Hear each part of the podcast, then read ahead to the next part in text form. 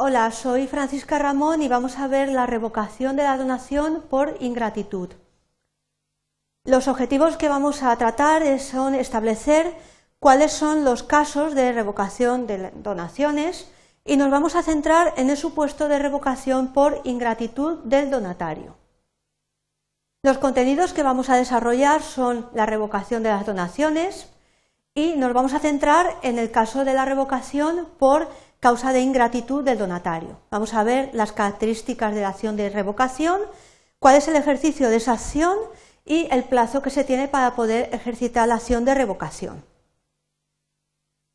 Tenemos que partir del concepto de la definición de donación, que la donación es un acto de liberalidad por el cual una persona dispone gratuitamente de una cosa en favor de otra que la acepta.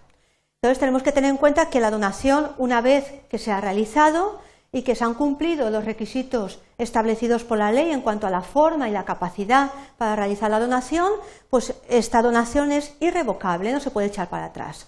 Sin embargo, hay una serie de casos, una serie de supuestos en los cuales el Código Civil autoriza que se pueda revocar la donación que se ha realizado.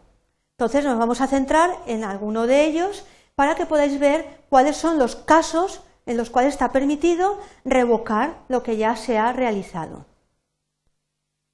Tenemos que tener presente que las causas que se permiten son por hechos, por acontecimientos que son eh, sucesivos a la realización del negocio que se ha realizado. Pero tenemos que tener presente que no se trata en ningún caso de lo que se denomina en derecho una condición resolutoria. El donatario nunca tiene, por el mero hecho de la donación que se ha realizado a su favor, un dominio sobre la cosa que adquiere sometida a una condición resolutoria. No es así. El donatario se convierte en propietario. Sin embargo, hay que tener presente que pueden ocurrir una serie de circunstancias que pueden determinar que la donación que se ha realizado se revoque, pero con unas causas muy específicas que están contempladas por el Código Civil. Vamos a ver el caso de la donación de la revocación por ingratitud del donatario. Está regulada en el artículo 648 del Código Civil y nos indica que la donación podrá ser revocada a instancia del donante por razón de ingratitud, por causa de ingratitud, en algunos de los casos que se contemplan en el propio Código Civil. Vamos a ver cuáles son esos casos por los cuales se puede revocar una donación por causa de ingratitud. Bien, los supuestos son si el donatario comete algún delito contra la persona, el honor o los bienes del donante. Tiene que ser algún delito centrado en esos aspectos, es decir, la persona, el honor o los bienes de la persona que ha realizado la donación. También se puede revocar la donación por causa de ingratitud en el segundo supuesto que es si el donatario imputare al donante alguno de los delitos que dan lugar a procedimiento de oficio, acusación pública, aunque lo pruebe, al menos que el delito se hubiese cometido contra el mismo donatario su cónyuge o los hijos constituidos bajo su autoridad. Y por último, si se le niega indebidamente los alimentos. Estos tres casos son los que permite el Código Civil que se pueda revocar una donación por causa de ingratitud. Vamos a ver qué características tiene esa acción de revocación por causa de ingratitud. Pues tenemos que tener en cuenta que es personal, de tal manera que no afecta a terceros que hayan adquirido posteriormente del donatario o bien tengan constituido cualquier tipo de derecho real sobre los bienes donados, salvo que la adquisición o constitución se produzca después de anotada la demanda de revocación en el registro de la propiedad. Es decir, la demanda de revocación por esta causa se puede inscribir en el, eh, bueno, se puede anotar, perdón, en el registro de la propiedad y entonces eh, se quedaría en este supuesto una excepción.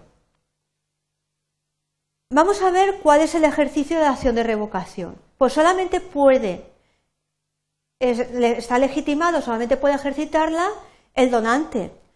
Sin embargo, también hay que tener presente que se va a poder transmitir a los herederos del donante si no la pudo ejercitar el donante mismo.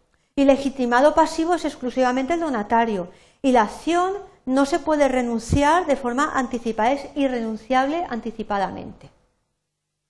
Bien, ¿cuáles son los plazos? Pues fijaos que el plazo es bastante breve, es un año. ¿Desde cuándo se empieza a contar el plazo para la acción de revocación por causa de ingratitud? Pues se cuenta desde que el donante tuvo conocimiento del hecho que da lugar a la causa de ingratitud y posibilidad para ejercitarla. Y el plazo tenemos que tener presente que es de caducidad. Bien, llegado aquí a este punto vamos a hacer una breve recopilación de las ideas más importantes que hemos desarrollado en este objeto. Hemos visto que la donación es un acto de liberalidad por el cual una persona dispone gratuitamente de una cosa en favor de otra que la acepta.